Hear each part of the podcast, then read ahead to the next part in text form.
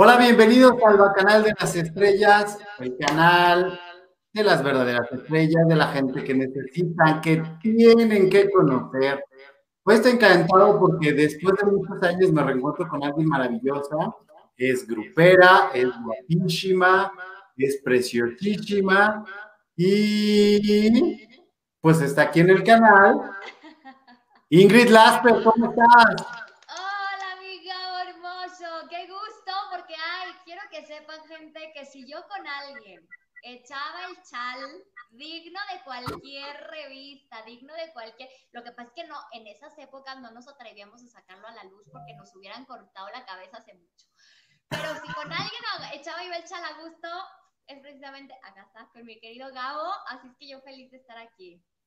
No, hombre, yo encantado, muchísimas gracias por darme el sí. Estoy así como, wow, te ves más guapa que, que cuando nos conocimos. Gracias, mi amor. Amo el título Bacanal de las Estrellas. A ver si no me habla mi patrón y me regaña, pero la verdad es que está increíble, me fascina. es el Bacanal. Él siempre me chulea, pero honestamente, Gabo, es que tú estás igual o sea, no pasa el tiempo por ti porque eso de que tú y yo convivíamos juntos, que ahorita se van a enterar, fue hace como nueve años. Sí, sí, pues tenía 14, algo así. Claro, ayer, o sea, Exactamente. ok. Oye, pues vamos a iniciar rápidamente. Tú naces un 13 de agosto. Leo, si no me equivoco. Ascendente Leo con sol en Leo. Fíjate que justo ahorita mi novio y yo la semana pasada hicimos una dinámica que nos hicieron nuestra carta astral, nos pusimos a leerla y a discutir como en debate sobre lo que decía si era o no cierto. Y ay, nanita, ya en su momento Giovanita, que obviamente tú la ubicas perfectamente, cuando le hice una entrevista hace mucho tiempo me dijo, a ver, mijita, lo que acomodan las luces, ¿cuándo naciste? ¿A qué hora y todo? Y de repente me dijo, ay, mamá, Leo ascendente, Leo, qué carácter el tuyo, pobrecita de tu madre. Pero sí, 13 de agosto. Y después inicias estudiando Derecho. ¿Cómo así? Mi papá se lo pregunta todos los días. ¿Qué pasó? ¿En qué momento de los tribunales y de, y de ya tener todo el despacho y obviamente el abogado? Vengo de familia de, abogados, pues era como ya todo muy claro mi futuro y de repente dije, pues que no. Terminé mi carrera, yo era bien ñoña, fui primer lugar de mi generación y todo, pero le dije, papá, esto no es lo mío, yo quiero ser conductora y de grupero para acabarla. Entonces, pues así, derecho en la Ibero y pues cambié los libros por por los micrófonos y por las botas y el sombrero. el sombrero y la palanga y todo. Oye, y que te vas a España a estudiar, ¿no? Me fui a España, te voy a decir, porque de repente yo no conocía absolutamente a nadie en el medio, a nadie, o sea, ni siquiera eh, un camarógrafo, menos un productor, un jalacables, un, este, nadie, ¿no? Entonces de pronto dije, bueno, ¿qué hago? Me daba como un poco de terror aquí estudiar otra vez cinco años comunicaciones o algo. Entonces dije que encuentro allá en España algo increíble. Eh, en donde, bueno, pues puedo estudiar eh, dos años comunicación, más bien era como locución de radio y televisión y era por bloques, pero ahí fue una cosa truculenta porque resulta que el dueño de la escuela eh, se muere y como la escuela estaba muy bien ubicada, ahí cerca del metro Atocha, pues ellos deciden que mejor lo venden y cierran la escuela, que más me la tenía como por pasión el dueño. Y ahí me vengo yo de regreso con mis maletitas y con, ya sabes, así como fracaso de, híjole, pues no lo logré. Y bueno, pues ahí fue cuando después llego con Magda Rodríguez. Oh, Magda Rodríguez. Es. En ese momento, bueno, hoy conductora del, digo, productora del programa hoy, está en Guerreros, en fin, pero en su momento, tú lo sabes muy bien, ella, cuando yo estaba en su escuela de conducción o entré a su escuela de conducción, ella era, acababa de estar en la academia y estaba en un programa que se llamaba Para Todos. Totalmente, que fue sumamente exitoso el Para Todos. Es correcto, entonces bueno, pues la verdad es que Magda sí, yo lo digo, eh, tiene como una fórmula que todo lo que toca lo, lo, sabe convertir en oro. Y bueno, pues en su momento en Azteca yo entro a esta escuela de, conducción de Magda, que también eh, funcionaba como por bloques, tú ibas como estudiando lo que te fuera como eh, interesando, pero pues más bien era como muchos chavitos o igual señoras como que tenían ganas de aprender algo o hacer algo con su tiempo, pero yo se dieron cuenta que yo traía toda la actitud, la pila, la gana y todo, y entonces eh, a los tres o cuatro meses de estar ahí, Said García Solís, que hoy está en Estados Unidos y que estuvo mucho tiempo en, en Azteca América, me dice, oye, vente al extremo. No te vamos a pagar, es como una especie de entre prácticas y de eh, pues no sé, pinino, pero te vamos a dar chance de que hagas entrevistas, de que aprendas, hacía yo de todo un poco, no te creas, mi Gabo, porque era de que desde, y él se lo he dicho y me odia porque siempre lo revelo, pero desde llevarle la faja y el jugo y estar, ya sabes, pero también, sí, lo, honestamente sí, ya sabes, así de repente me hablaba por el radio y me urge que vengas, y ahí voy yo, ¿no? Corriendo por toda Azteca y, ¿qué pasó? Mi faja y entonces ahí era llevarle la faja, porque él se caracterizaba para dar la sección de espectáculos al extremo, que era exitosísima. Y bueno, y en su momento yo tenía la oportunidad de hacer entrevistas de, de todo tipo, pero de pronto dije no. O sea, estuve seis meses y dije no, yo es que lo mío es lo regional mexicano, es lo grupero. Y que me entero que estaban planeando y cocinando en Azteca América un programa de grupero. Entonces yo dije, my God, correcto, Corazón Grupero, que después se convirtió en Vámonos al Baile.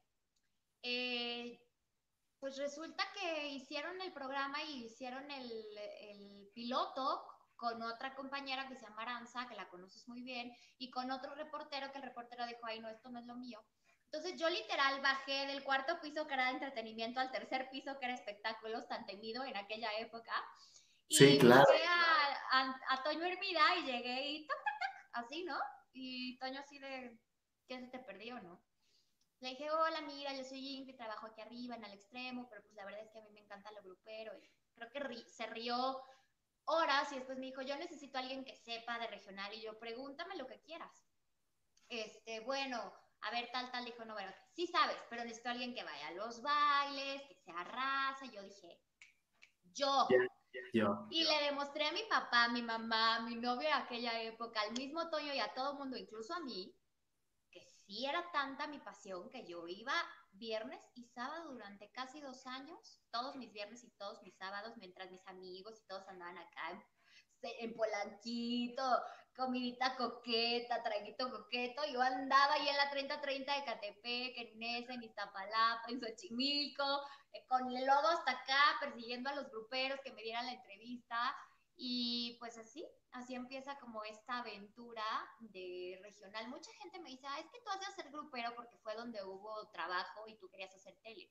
Y no, fue al revés, o sea, yo perseguí al regional mexicano porque era lo que más me gustaba. Entonces... Por alguna extraña, por, alguna extraña razón, yo estaba el día que te hicieron el casting y te vi corriendo justamente en, todo ese rollo y ya decía, ¿y esta chava por qué corre? ¿Qué, qué, le, ¿Qué le pasa? ¿no? Porque aparte pasarte así, yo casi tiro así como con los tapes, ya sabes.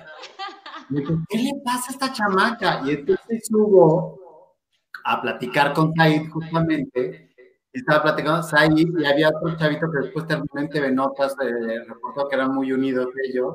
Le digo, ¿y esta chavita de dónde salió? No, que trabaja con nosotros. Llegaste tú, agarraste una maleta, y ya me dijeron que sí, me va a hacer el, casting ahorita, que no sé qué. Agarraste como 20 ¿Quién es? ¿Por qué tanta prisa? ¿Qué le pasa? Intensa, loca. Exactamente, yo sé, no sé, y después Tiempo después, vamos a llegar a eso, llega a Top Ten, me dicen, es Ingrid Lasper, y se me viene a la mente así, la loquita con la maleta, pasando por todos lados, yo, no puede ser, no puede ser, o sea, por eso pasó. no puede ser, mi Gabo, es que ahorita, 10 años de distancia, sigo corriendo con mi maleta, con mis maletas como loquita, ahora por todo Televisa, siempre con el reloj en contra, los de maquillaje siempre nos dicen, Carla Iberia y tú, siempre son las que llegan corriendo, de necesito esto y la llamada al mismo tiempo y todo como locas. Y bueno, algo que yo defiendo mucho, Gabo, tú sabes, que si algo, y lo voy a decir siempre, si algo te enseñan en TV Azteca es hacer televisión. Cuando yo llego a Televisa, de repente fue así como un shock porque yo decía, ¿qué onda aquí? No, ¿Por qué no califican, no editan, no, no saben de escaletas, de guiones? Y, porque acá nosotros, pues sabemos hacer de todo. Y hablaste de Top Ten, que para mí, bueno, pues fue padrísimo, porque también ahí, yo también en Loca, yo ya estaba trabajando en espectáculos con Toño para Corazón Grupero, pero obviamente yo, yo quería hacer algo más. Entonces yo voy y le digo a, en ese momento a Esteban Macías, igualito, llego y, y Esteban de, ¿y esta qué? Y yo, ay, mira, yo trabajo aquí con Toño y todo, pero es que tú has hecho este, 13 años el programa de pop y pues, ¿por qué no metes algo grupero, no? Y en ese momento su respuesta fue, pues no tengo ni presupuesto, ni plaza, ni nada. O sea, yo no importa, o sea, te hago, te hago una sección o algo. Y me acuerdo que empezamos con una, una seccioncita chiquitita que se llamaba La Tercia Grupera. En aquel entonces los conductores eran Fer y era Tania Rincón. Entonces de pronto pues empezó con esta seccioncita que a veces salía y a veces no, porque era como de, si te, si te pasas en tiempo, pues a lo que le daban cuello era mi sección, ¿no? Claro. poco a poco fue creciendo, fue creciendo, ya pude hacer entrevistas, yo tuve ya como mi sección bien, este, y pues bueno, después fui creciendo a tal grado que pues ya de alguna manera pues nos quedamos ahí tres años, casi cuatro en el programa. Sí, de hecho, pasamos por todo y yo quiero una anécdota muy especial en particular. Eh, hay, cabe aclarar a la gente que nos está viendo y que nos está escuchando a través de Spotify este, y otras plataformas de, de audio, que bueno, Ingrid Lasper corre todo el tiempo con una maleta, no porque llegue tarde, sino porque la señora tiene 37 trabajos y 18 compromisos de extremo a extremo de la ciudad y le vale y ella llega. Y si hay algo que me encantaba de ella que decía, voy a llegar a grabar por porfa, este, no te preocupes, ya va a estar aquí todo, tú a gusto, no sé qué. Pero no solamente llegaba, como bien dice, no solamente llegaba, ah, ya soy la conductriz, grabo y ahí nos vemos, ¿no? O sea, oye, ¿puedo ir a revisar mi nota? ¿Puedo ir a hacer esto? Aquí está la escaleta, puedes este, pasar esto, aquí está el guion, aquí está tal, tal, tal, o sea, de 0 a 100 una nota o de 0 a 100 una conducción. Y eso es algo de lo que muy pocas conductoras pueden preciarse y pueden presumir. Y tenemos. Lo que pasa es que en su momento en el extremo, yo le agradezco mucho a Vero Palomares, que ahorita sigue, ahora ya es productora. Ella en su momento, ella era la que básicamente se hacía cargo de todo. Sí le sufrí, pero se lo sigo diciendo. ¿Cómo se lo agradezco? Porque era de quédate en la madrugada a checar tu edición y llega y ve a la biblioteca y saca tu caja llena de cassettes y encuentra después de tres horas un byte y te o sea, aprendes a hacerlo.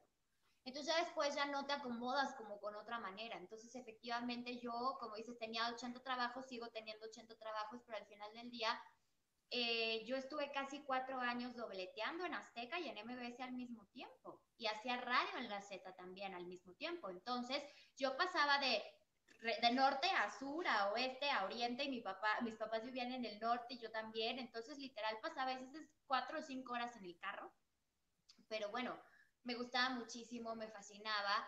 Eh, y bueno, pues en Top Ten te conocí, sí.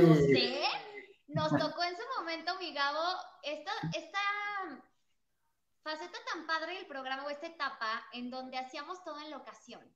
Y era divertidísimo porque una parte del programa o la, o la columna vertebral del programa era una junta que nosotros fingíamos como una junta de información, ¿te acuerdas? Sí, claro. Yo lo adoraba porque, Dios mío, yo decía, no puede ser esta enciclopedia del mundo pop mexicano que sabía quién había sido el cuarto que había salido de la academia número 285.200 y yo decía, qué impresión. Y conocía de programas de televisión y de farándula que no le tocó vivir. O sea, de, estoy hablando de los años 60 y 70. Sí, años 60. Y sabía y así de, ah, sí, cuando Evita Muñoz Chachita compartió créditos con, y yo decía, Dios mío, no lo, o sea, ¿qué, qué es esto? Era maravilloso, yo lo gozaba de verdad, lo, con locura. Y entonces, bueno, después de que hacíamos la junta, nos íbamos a las locaciones y hacíamos los programas temáticos. Entonces nos tocó vestirnos de novia, ponernos pelucas, ir a un panteón. Me acuerdo que fuimos a panteón a grabar. Fuimos a grabar al, al Nevado de Toluca hasta arriba, donde están los, eh, eh, pues los ojos del volcán. Y hicimos cosas realmente muy realmente, padres muy padres y para el horario que estaba, que era las 8 de la mañana del sábado, porque pasó por todos los horarios, y cuando por fin nos dejaron sábado a las 8, que decían, no lo van a lograr, son la antesala de salir, y nosotros con primer lugar de rating a las 8 de la mañana el sábado. La verdad, sí, fue, fue, fue un ejercicio difícil porque de venir de un horario estelar como de una de la tarde en sábado con toda esta barra, lo que pasa es que hay que decirlo, a nosotros nos tocó este momento donde empezó la crisis de la televisión y del estudio de espectáculo. Cuando yo llego al estudio de espectáculos tenían 14 producciones y cuando yo me salí a cuatro años de distancia tenían creo que cuatro o tres. Entonces de pronto sí fue muy complicado esta etapa, pero creo que, creo que lo hicimos bien me tocó y es algo que agradezco tanto estar con Fer, que Fer Guy, bueno, pues, ¿qué te puedo decir? O sea, ya era Fer Guy cuando yo estaba apenas viendo qué hacía de mi vida. Y el Capi, que bueno, o sea, es una genialidad con pies y que también eh, edita, escribe, este, tiene el rollo ad libitum aquí. Entonces era realmente fantástico y fabuloso poder trabajar con ellos. Y eso sí, lo agradezco honestamente lo agradezco. Totalmente, totalmente. Que lo mejor de haber trabajado en ese programa, digo, yo lo voy a decir, ese, el productor nunca estaba, estaba muy encantado de la vida haciendo eh, sus viajes de cine y todo eso. Entonces, realmente quien producía era Kili, muy apoyado conmigo en la cuestión de cámaras, la cuestión de edición y todo, todo este rollo.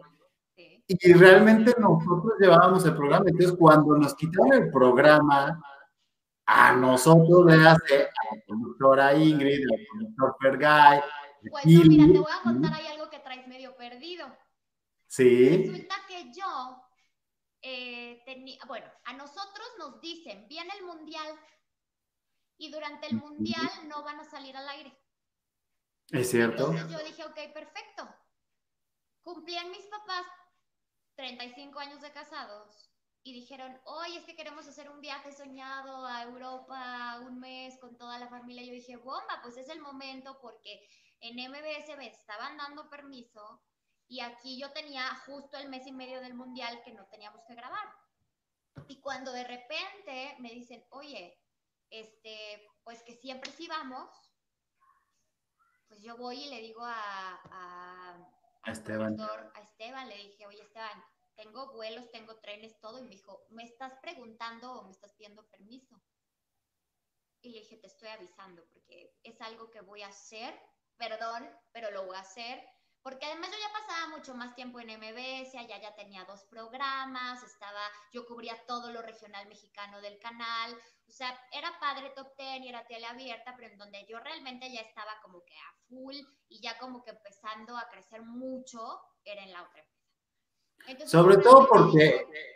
Sobre todo porque en MBS sí había un buen trato. Ahorita yo voy a contar una anécdotita, porque tú no desprecias trabajo y nunca has minimizado así sea tu participación, decir hola y en el otro haces todo un programa de seis horas, nunca has rechazado un trabajo. Pues yo ahorita lo voy a decir. Pero en ese momento obviamente sí fue como una ver, o sea, llevas ya mucho tiempo sin fines de semana, sin días festivos, sin vacaciones, bla, bla, bla, o sea, pues Reina, esto es algo que nunca va a volver a suceder y además pues yo lo había hecho porque se me había dicho que no iba a haber programa. Entonces, bueno, pues cuando yo regreso, resulta que me encuentro a una niña que ahorita no me acuerdo bien, Nisa se llama esta, chica. Y entonces, este, pues es así como de, ah, mira, ella este, acaba de entrar y pues 5432, al segundo programa fue como, pues ella ya era la conductora. Y entonces yo dije, bueno, pues creo que es el momento, platiqué con Esteban y fue como, bueno, pues ya cerramos el ciclo. Y resulta que les duró dos programas y va y se fue top ten. Entonces puedo decir que prácticamente Pues yo, mira, tomé la decisión correcta, me fui a las Europas con mi familia, cerré mi ciclo increíble y a los dos programas después ya no había top ten, entonces ni modo. Una cosa muy terrible que pasó cuando estábamos justamente grabando todo esto de top ten, que íbamos y veníamos y nos y nos habían dicho, o suben más el rating, porque aparte nos insistían mucho porque íbamos a las 8 de la mañana recordarás. Entonces yo les dije, vamos a hacer una firma de autógrafo. Fer y tú se prendió la idea, la organizamos, la empezamos a hacer y Esteban me dijo, esto no va a funcionar. ¿Quiénes son ellos? Y para colmo, no solamente me lo dijo a nosotros, fue a decírselo a ustedes, que me hizo no solo ofensivo que no lo haya dicho a nosotros, producción, porque pues aparte los cuatro nos llevábamos los cuatro nos partíamos el queso para sacar el programa, para que este güey que nada más cojara, buscara la forma de separarnos. y entonces, que nos dice, ¿tú cómo tomaste esto de aquí y al capo ni quien los conozca? Me dolió mucho porque además fue tal cual el comentario en la junta que yo no entendía bien. Mira, ahora yo estoy entendiendo de dónde venía. No entendí muy bien el comentario en la junta porque creo que tanto el Capi como yo nunca fuimos, ni lo somos hasta la fecha, ni vivos, ni dábamos problema, ni al contrario, era como, hoy te toca salir tres veces, hoy te toca salir diez, y nosotros hacíamos y proponíamos y buscábamos entrevistas y ta, ta, ta, y entonces jamás creo que nunca ninguno de los dos quiso quitarle foco a, a Fer, ni mucho menos, al contrario. Eh, pero esa vez el mensaje fue tal cual. A ver, aquí la estrella y el conductor es Fernando. Ingrid y tú, Capi, ustedes no son nadie. Entonces, así como, es algo que nunca se me va a olvidar. Hoy pienso y digo, mira, la vida da muchas vueltas y además es bien chiquito el medio, entonces yo creo que jamás tienes que ser denigrante con nadie. Pudo habernos dicho lo mismo, pero de otra manera, ¿no? De hecho, él fue el primero que me dijo, estás gorda. O sea, no me lo dijo tal cual, pero sí me dijo, te has visto, tienes que bajar de peso. Son cosas que en su momento, pues sí te pueden marcar, ¿no? Digo, yo lo agradezco, obviamente era su proyecto, era su programa, y en los otros programas, pues estaba Shanique, que es preciosa, estaba Ivette, que es preciosa, estaba Dianés, todas hermosas, flaquitas, cuerpazo, y entonces de pronto, pues entiendo que quizás él dijera, y bueno, me hubiera gustado tener como a una de estas niñas en mi programa, pero bueno, al final del día yo lo sigo defendiendo. Yo llevo 10 años en esto, ni un solo día me he quedado sin trabajo. Siempre he tenido de un proyecto a otro, a otro, a otro, he ido creciendo, he ido avanzando. Y sigo defendiendo que yo, mi valor nunca va a ser el físico, sino lo no, totalmente que no. que trabajo, mi conocimiento, mi preparación. Entonces, pues bueno, pero sí, si el ustedes no son nadie, nunca se me va a olvidar. Nunca Yo se me va a olvidar. Y que llegamos al metro, fue en, el, fue en una estación, ¿no? Sí, en el metro, en el suburbano, y que llegamos, y que sí hubo gente, y que le mandamos el pinche video así de, aquí está, cabrón, no que no son nadie, no que no nos ve nadie, ¿dónde está eso que no existe? Porque a mí hasta me agarraron y me dijeron, güey, tú, organiza las, las autógrafos de todos los programas, porque, bueno, año fue cuando hicieron lo de, ay, hasta mañana le pongo el preset, porque nada más se les organiza las firmas de autógrafos? porque no todos los programas de espectáculos? Yo estaba en la junta porque en ese momento ya, estaba produciendo la le dije, porque la produje yo, porque la hice yo, o sea, con permiso, y aún así nos dijeron que no, este, que no iba a ir nadie porque no era nadie los conductores que estaban por firmar ahí autógrafos. Bueno, Esteban me odió cuando pudo deshacerse de mí, me intercambió, me votó y todo eso. Pero ahí está, como dices. Acuerdo, mi amor, fue una cosa muy triste, pero mi... ¿él dónde está ahorita? En el chismorreo siendo la segunda, el segundón de, de Fabiruchis, que te acuerdas cómo hablaba mal de Fabiruchis en la junta de Top que siempre hablaba, te lo juro, te lo juro, si no lo has visto, por favor. Yo recuerdo que no, no, era para nada santo de su debut. Ay, ¿de verdad está ahí con Fabiruchis? Dios lo castigó y le dijo, ahora vas a ser el segundo de Fabiruchis. ¿Te acuerdas cómo hablaba de Fabiruchis? Mira, yo le agradezco a toda la gente que me oportunidad. Él honestamente me pudo haber dicho no y pudo haber dicho, bueno, o viene otra conductora o voy a buscar a, no sé. Yo eso siempre se lo voy a agradecer. Lo único que nunca voy a entender es por qué cuando alguien tiene eh, un puesto de poder no es un poquito más humano o no recuerda que al final del día todos venimos de abajo y todos venimos empezando y todos venimos construyendo. ¿No? Y todos tenemos una primera vez y todos merecemos un respeto porque el día de mañana puedes estar súper grande. Le caía mal, mira. y mira. Bueno, me Ay, pero ya mejor no digo nada porque rato yo voy a terminar con Origel o algo así. Adorado. Pues fíjate que Oye, y después en MBS, para seguir con tu trayectoria en MBS, ¿qué haces?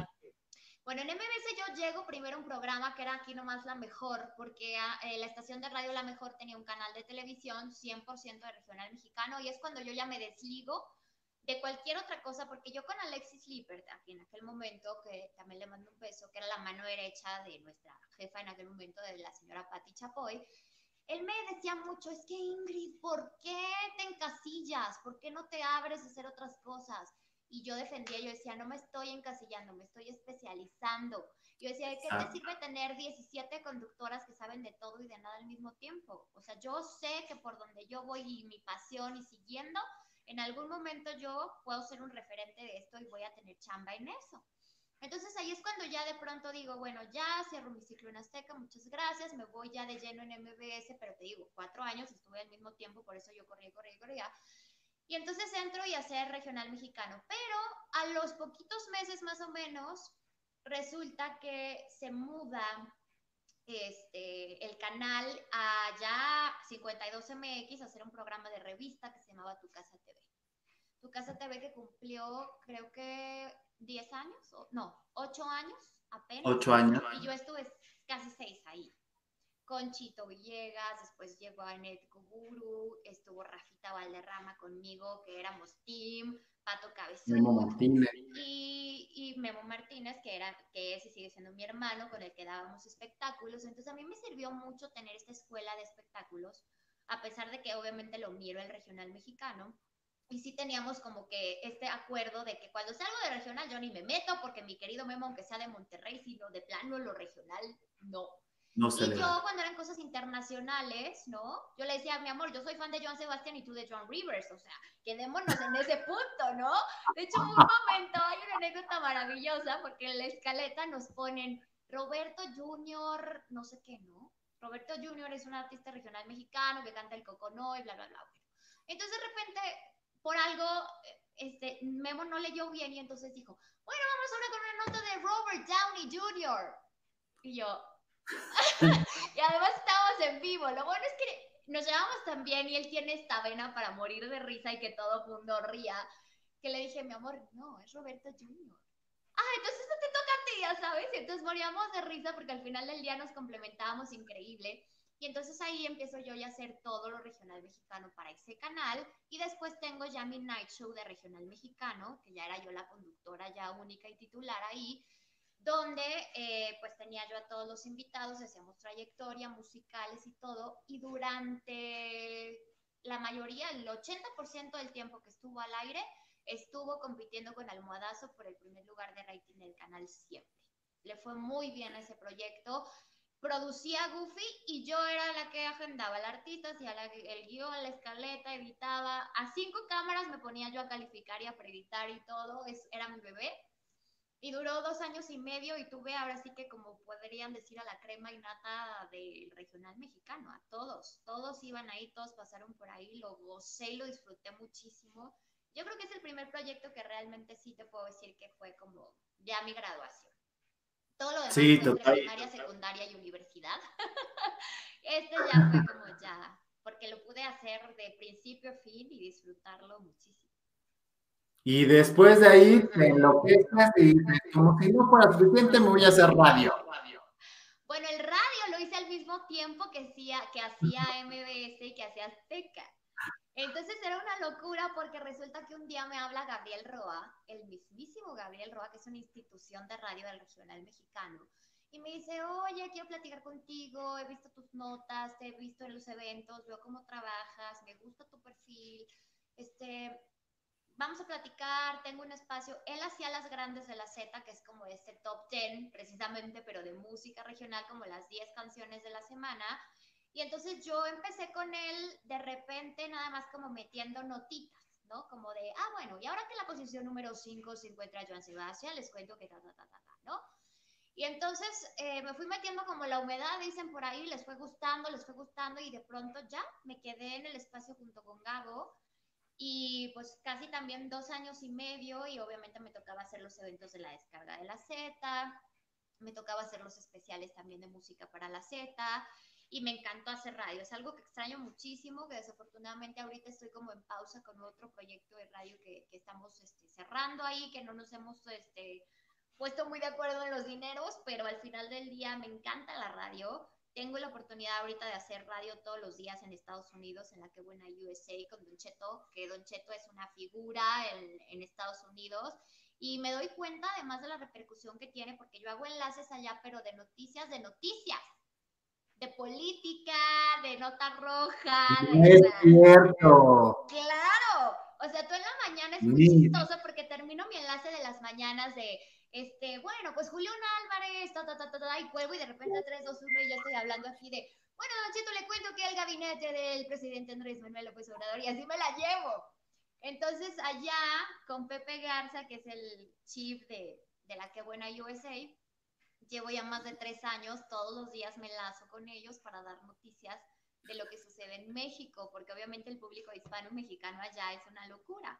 Entonces tú te das Pero qué gloriosidad.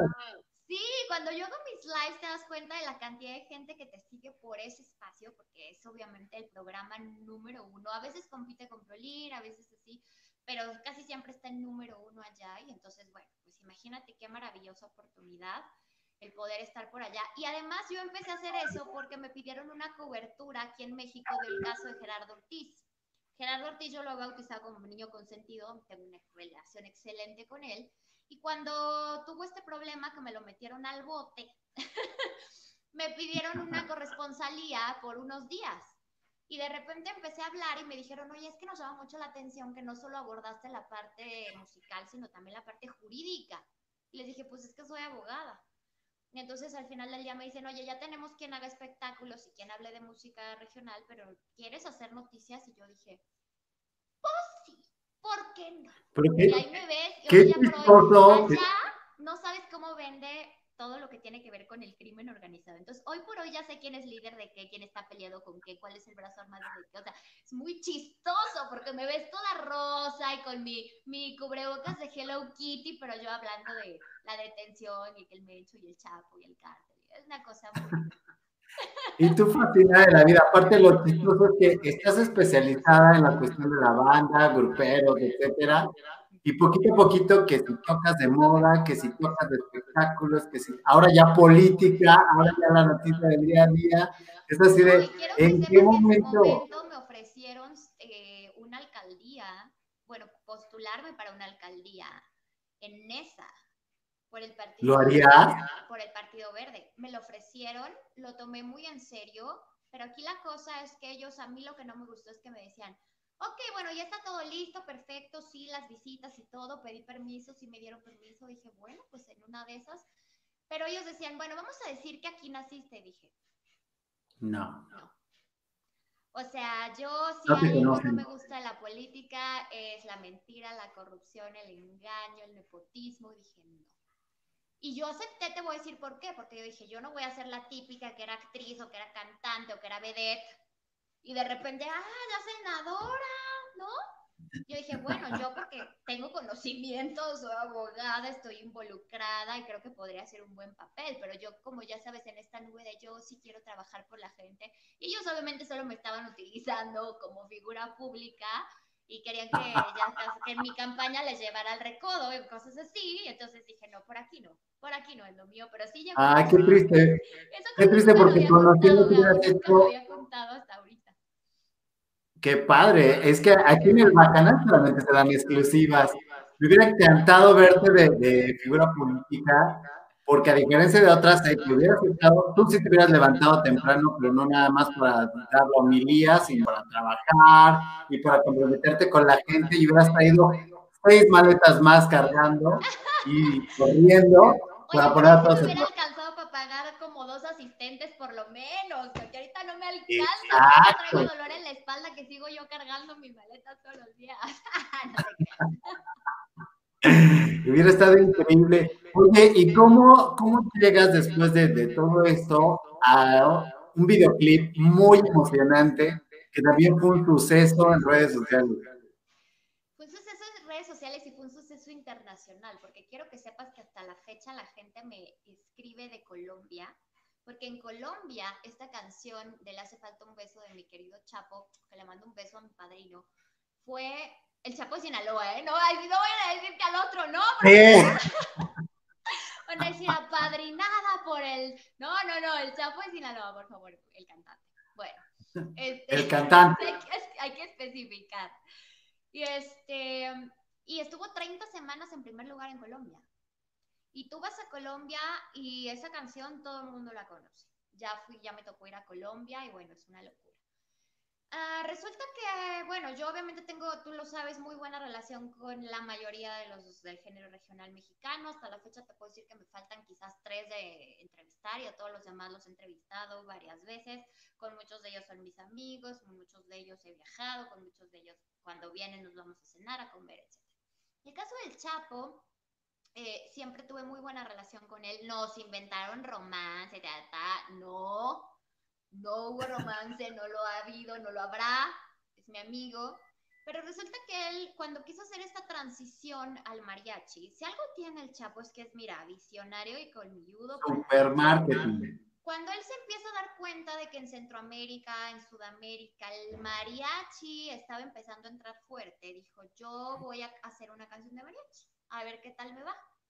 Pues lanza esta de Le hace falta un beso, que es increíble la canción, pero él quería algo como un poco menos del estilo grupero. Literalmente me habló y te voy a decir lo que me dijo, literal.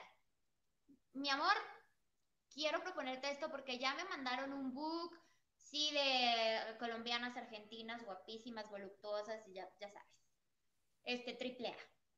Pero yo quiero una mujer que por primera vez la gente sepa que en el video eres mi esposa y no mi amante. ¡Wow! Y yo dije, me ganó, me dio donde me gusta. Me dijo, me encanta tu porte, me encanta que dentro del género, pero eres como elegante, que siempre has cuidado mucho como tu, tu perfil. ¿Quieres? Y yo, sí, y honestamente, Chapo, esto no lo deberías de saber. Yo lo hubiera hecho gratis por el simple gusto de hacerlo. Pero para acabarlo de molar, resulta que yo llego y me tenían unos vestidos preciosos. Me tenían un bikini de agua bendita, esta marca colombiana, precioso, todo lleno de pedrería divino. Este, y me pagaron muy bien. Y en dólares. Entonces, imagínate, yo en ese momento dije, no, yo lo hubiera hecho por el simple gusto, nada más de hacerlo y de aparecer. Fue mi primer video, ya he hecho más, pero en el final del día... Hiciste un segundo con él, ¿no? Hice un segundo con él, sí. Grabó la canción de Tristes Recuerdos de Don Antonio Aguilar. Ya es un video mucho más de ranchero, ya es en un rancho. Ah, que espérame, ahí esa también tiene anécdota. Cuéntala que nos dicen, no, pues es que hay una escena donde montas a caballo. Yo les dije, ¿la neta? No, porque yo no conozco al caballo, el caballo no me conoce y yo no sé, a campo abierto en una de esas y ahí me llamaba. Entonces dice Chapo, bueno, súbete conmigo. Pero obviamente él venía en la silla y yo monté, como dicen, a pelo. Yo venía atrás, sobre las pompis del caballo. Mis pompis sobre las pompis del caballo. Y yo agarrada así del Chapo, pero aparte ya sabes que yo de, dije, no voy a salir así en asustada. entonces yo en derecha, yo así en cuidando el pelo, que volaba precioso con el aire y todo, yo agarrada de acá del, del chapo. El caballo sudó y sudó y sudó y sudó. Yo salí empapada del sudor del caballo. Se me metió un bichejo a la bota, me dio un piquete que me terminaron poniendo limón tatemado y hirviendo así todo. Pero estuvimos así como una hora. Yo acabé, te lo juro, no sabes lo que es, así la rigidez me dolía absolutamente todo. El caballo estaba muy nervioso porque estábamos entre un sembradío de maguey y con las espinas y todo, y el chapo es duro, entonces así de, ándale, vamos y todo, y yo, oh, Dios mío. Cuando veo el video, solo metieron una imagen del dron como de cinco segundos donde solo se ve mi cabello que pudo, pudiste haber sido tú con una peluca, para que me entiendas. O sea, cualquiera pudo haber sido cualquiera con una peluca rubia, jamás se vio que era yo y no sabes cómo sufrí ese. Para matarnos, da mucho coraje que grabes tantos planos para que el editor diga, macho, la, la principal y dos, tres patitos. horrible. Y bueno, la anécdota de le hace falta un beso, obviamente, es que la canción se llamaba Le hace falta un beso.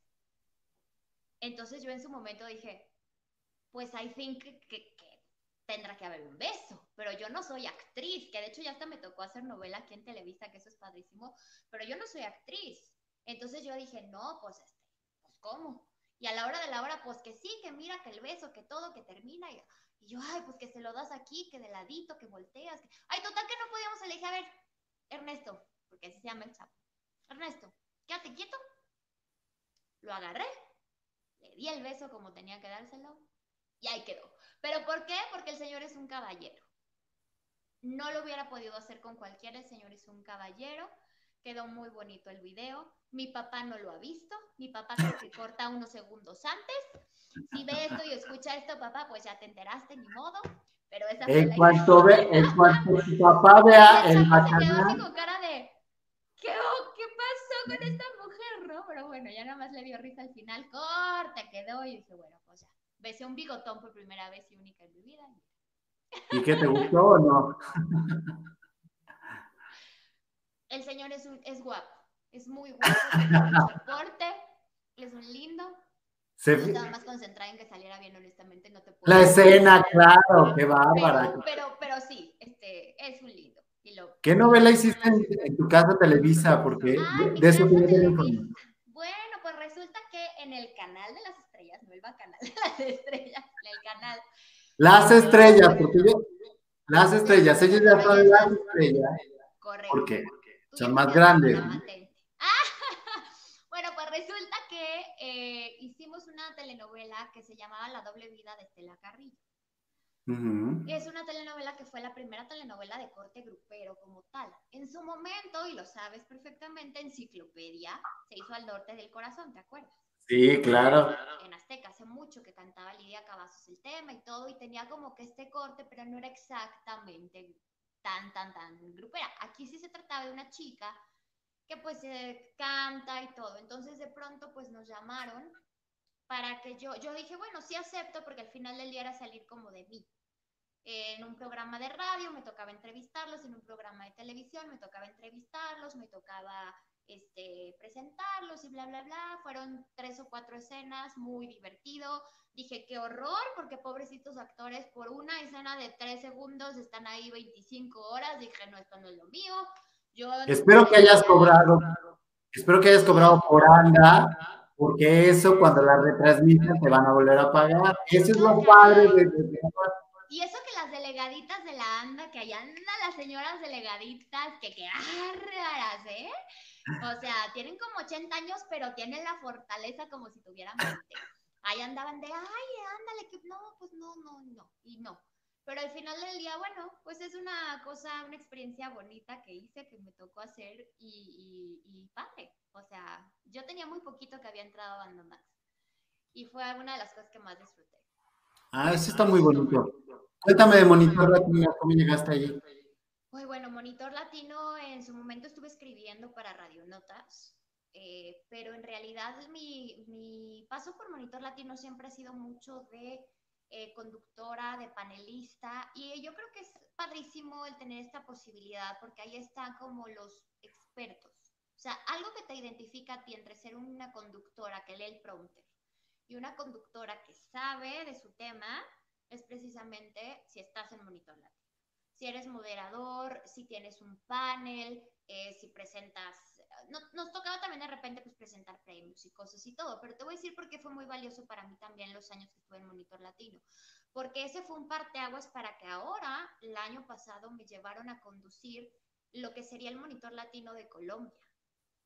Ok. el panel, por primera vez el regional mexicano tuvo presencia en estos, en este certamen, que además de que hacen la premiación de las conferencias y demás de Monitor Latino, hacen también los premios de Latino Show Awards. Y entonces la gente de Latino Show me lleva a mí porque por primera vez hay presencia regional mexicano y yo fui la, la moderadora de ese panel y tuve otro panel con diferentes productores.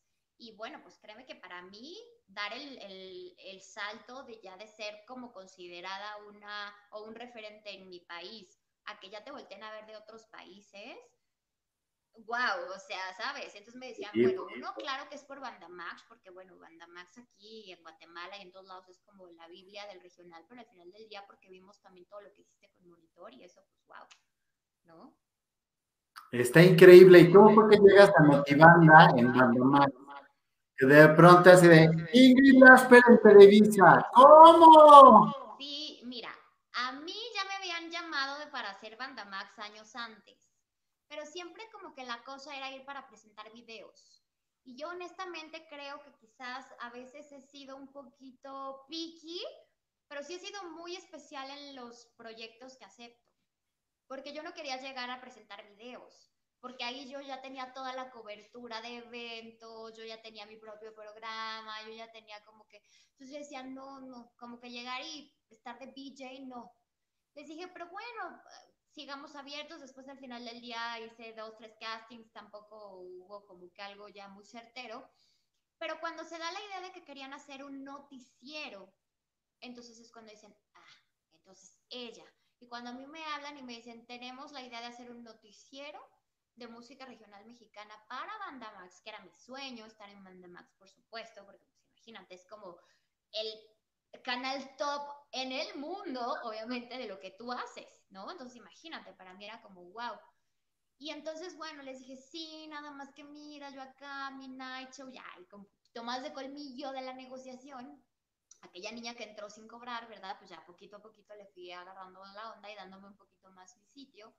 Y te dije, ya también hago mi night show, entonces pues aquí, entonces me dan Notibanda y me dan un programa que se llama Sesiones, en donde pues también había musicales, lo hacíamos en la XCW, que para mí grabar en la XCW fue una gran experiencia. Un sueño. Un sueño, porque tú lo sabes así de, ay, aquí Pedro Infante y todos los que llegaban aquí a grabar, o sea, para mí era así como, wow, me acuerdo de hecho que fui al estanquillo de Carlos Monsiváis y tienen una foto de la XCW de hace siglos, cuando estaba en medio de la nada, y, me causó una emoción muy particular. Entonces, bueno, ya hoy en octubre cumplo, cumplo cuatro años en Banda Max y el 7 de septiembre, si Dios quiere, arrancamos dos nuevos programas en el canal. Estoy muy contenta por eso. Y bueno, pues este, viene nueva etapa, vienen nuevas cosas y estoy bien, bien feliz porque pues la verdad es que sí, eh, no creo estar ya mucho tiempo en esto, honestamente, pero sí quería cerrar mi ciclo con un proyecto como el que viene, como los que vienen, con esa calidad. Te puedo decir, mi Gabo, no te lo puedes perder, aunque suene comercial, te voy a decir porque tenemos un foro que honestamente creo que está mejor que hoy, que venga la alegría. Se trajeron cámaras japonesas de súper alta calidad, que de hecho no podemos tener prácticamente nada de maquillaje porque estamos en más que 4K y se está haciendo un esfuerzo para que este canal sea una cosa de locos. Entonces, realmente espero que todo salga como tiene que salir y estoy feliz. Y con Notibanda sigo, o sea, en octubre cumpliría cuatro meses el noticiero, digo cuatro años. En, dentro de estos cambios sí sigo haciendo noticia, pero bueno, ya también viene Belinda conmigo, Belinda Urias, que bueno, pues imagínate, es una top dentro del canal, la quiero muchísimo. Y bueno, pues padrísimo porque seguimos informando, pero también vamos a hacer revista matutina. Entonces, bueno, ¿qué te puedo decir? Extrañaba mucho el formato de revista increíble. por cinco años, entonces, pues yo feliz. Está increíble porque la verdad me da mucho gusto cuando están imprimiéndole de nueva energía a los canales de televisión. Mí me da mucha tristeza ver cuando a un canal está yendo mal y todo eso. Claro, me dan la nota para yo poderla despedazar en, en el Bacanal de las Estrellas. la verdad es que me da mucha tristeza porque la televisión creo que es muy importante y tendría que transformarse y no dejarse caer.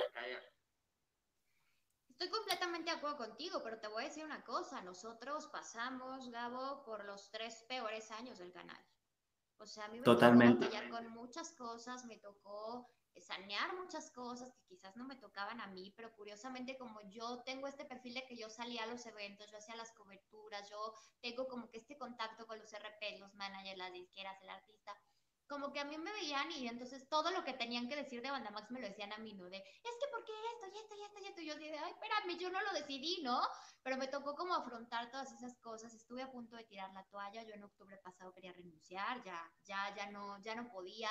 Viví maltrato laboral, viví muchas cosas que honestamente no, no creo que ni me lo mereciera, ni fuera padre, ni era lo que quería. Pero bueno, viene esta nueva etapa con nuevos jefes, nuevos liderazgos y dije, voy a darme yo también esta última oportunidad y bueno, pues estoy ahorita muy contenta, qué bueno que no me dejaron renunciar. Este, y ahí seguí, pero sí, en su momento fuimos la comidilla y hablaron gachísimo de nosotros y muchas cosas que, que fue... Totalmente, sí, pues es que justamente está de moda como exhibir a estos malos liderazgos que lo has nombrado sumamente um, cordial. Lo está pasando Telemundo, lo está pasando Azteca, lo está pasando un montón de televisoras que están saliendo todos los de la vieja guarda y ojalá salgan porque nadie se merece esos malos tratos ni esas malas sinsabores. El trabajo de sí es duro y es pesado, pero es sumamente satisfactorio y es sumamente energizante para los que sí tenemos este feeling de esta ocasión de estar en la televisión, que no importa que llueve, trueno, relamague, la nota tiene que salir, eh, el espectáculo debe continuar, el show debe de continuar, y así como debe continuar, la activista, que yo no sabía que eras activista, quiero que me cuentes esta parte, porque hay mucha gente que no, que no sabe de esto y que creo que tienes que hacer un poquito más de, oigan, súmense a la causa. Te voy a decir tal vez porque no lo sabía así, porque casi nadie lo sabe, porque yo honestamente no me gusta ser de las que cuento esta frase de no le que tu mano derecha no vea lo que hace la izquierda y demás, creo que no, no va por ahí. Pero entendí un mensaje importante, que haciéndolo con la debida, eh, con el debido cuidado, puedes ayudar a motivar, a inspirar, a dar ideas a la gente. O que diga, oye, mira, no se me había ocurrido, ¿no? Desde cosas bien chiquitas, como tiene que ver, por ejemplo, el que yo de repente voy y cada vez que yo voy a hacer mi súper, yo armo mis despensitas y las traigo en mi coche y siempre que veo a alguien que en específico, digo, quisiera poderle dar a todo el mundo, pero por ejemplo, alguien que en específico siento que tiene un, eh, una necesidad muy, muy dura, más que darle el dinero, prefiero darle algo de comer, agua para tomar, entonces, este, todo lo que tiene que ver con la lucha de los derechos, no solamente de las mujeres, sino de las comunidades vulnerables, de los indígenas, de los niños. Eh, me he metido mucho, en su momento cuando yo estuve en la Cámara de Diputados, estuve mucho viendo todo lo que tenía que ver con igualdad de género y todo lo que tenía que ver con derechos humanos. Entonces, realmente te puedo decir que en el país en el que vivimos, híjole, ves cada, cada historia y cada vejación, que en su momento yo creo que yo tenía esta deuda, Gabo, porque cuando yo dejo el derecho, digo, híjole, es que yo es como que yo sentía que era la manera de dejar una huella o de hacer algo por los demás, porque honestamente, aunque nosotros nos queremos poner la etiqueta o el chip de, ay, nosotros hacemos entretenimiento y le, le damos al mundo entretenimiento, sí, es correcto, pero tampoco estamos esté curando el cáncer. Entonces sí creo que necesitábamos algo, de alguna manera yo necesitaba en mi corazón sentir que podía hacer algo por los demás. Entonces empezar, te digo, con este tipo de propuestas, con este tipo de iniciativas para apoyar a las comunidades indígenas, para apoyar a... tengo, tengo un par de pequeñitas adoptivas, en donde, bueno, pues me hago cargo a través de un programa maravilloso eh, de poder, eh, pues, que tengan su, su, alimentación, que tengan agua, que tengan electricidad en su casa, que puedan tener lo que necesitan de útiles, ropita y demás para poder eh, ir a estudiar. Entonces eso tampoco nunca lo había contado, este, pero realmente uno es con UNICEF, México, que es, no es en especial con una, con una niña, sino como diferentes programas. Y en el otro donde tengo a las dos chiquitas, eh, se llama México Unido y bueno, pues ahí a través de eso pues tengo la posibilidad de conocerlas, me mandan foto de ellas cuando reciben las cosas, este, y realmente digo, eh, me gustaría poder hacer más, eh, Dios quiera y tenga las posibilidades económicas para poderlo hacer y también tengo pendiente un albergue para animales callejeros que me encantaría poderlo hacer y bueno, pues por ahí va Conociéndote como te conozco y esa mirada de que ya estoy hablando de más, lo estás dando porque eres muy generosa, pero seguramente ya lo tienes más que planeado y lo vas a lanzar en agosto, en septiembre o en diciembre, algo así, porque te conozco, ya debes de estarlo trabajando a la paz, firmado. la, pandemia, la pandemia cambió planes para todos, porque obviamente hay cosas que de pronto te, te empezaste a dar cuenta que obviamente, claro, todas las causas son importantes y valiosas, pero obviamente ya si estamos hablando de que un ser humano pueda o no vivir, bueno, pues empiezas a tener que ver en la escala de necesidad. pero efectivamente sí es algo que no quiero que pase mucho tiempo para poderlo llevar a cabo. Y si no lo puedo hacer yo sola, creo que además me lo han dicho, es mucho mejor con algo que ya esté bien establecido sumarte que dividir, ¿no? Entonces, bueno, eso creo que podría ser como un poquito más sencillo y ojalá que sí. Ay, está increíble. Ingrid, se nos ha ido la hora súper rápido. Yo hablé y hablé y hablé y hablé, ni te dejé hablar, mi Gabo, qué grosera, qué horror. El programa es tuyo, mi reina santa. Y si hay algo que he aprendido de la conducción, que siempre, es algo que siempre quise hacer, es dejar hablar a tu invitado. Finalmente, uno se convierte en el medio para que el invitado se explaye. Y yo estoy encantado. Sí, yo tengo cada compañero que es más artista que el artista. Pues no, digo, yo no soy artista, empezando por ahí, ¿no? Cuando todos de repente me dicen, no, es que tú que eres, no, a ver, yo no soy artista. Yo hago que la gente conozca la vida de los artistas, soy figura pública, sí, efectivamente. Pero si hay unos que dices, mijito, saliste más tú en la nota que el artista. Podría dar muchos nombres, pero no me gustaría ya estar dando lata. Te veo súper en paz, súper zen, súper buena onda, súper agradecida, súper súper guapísima.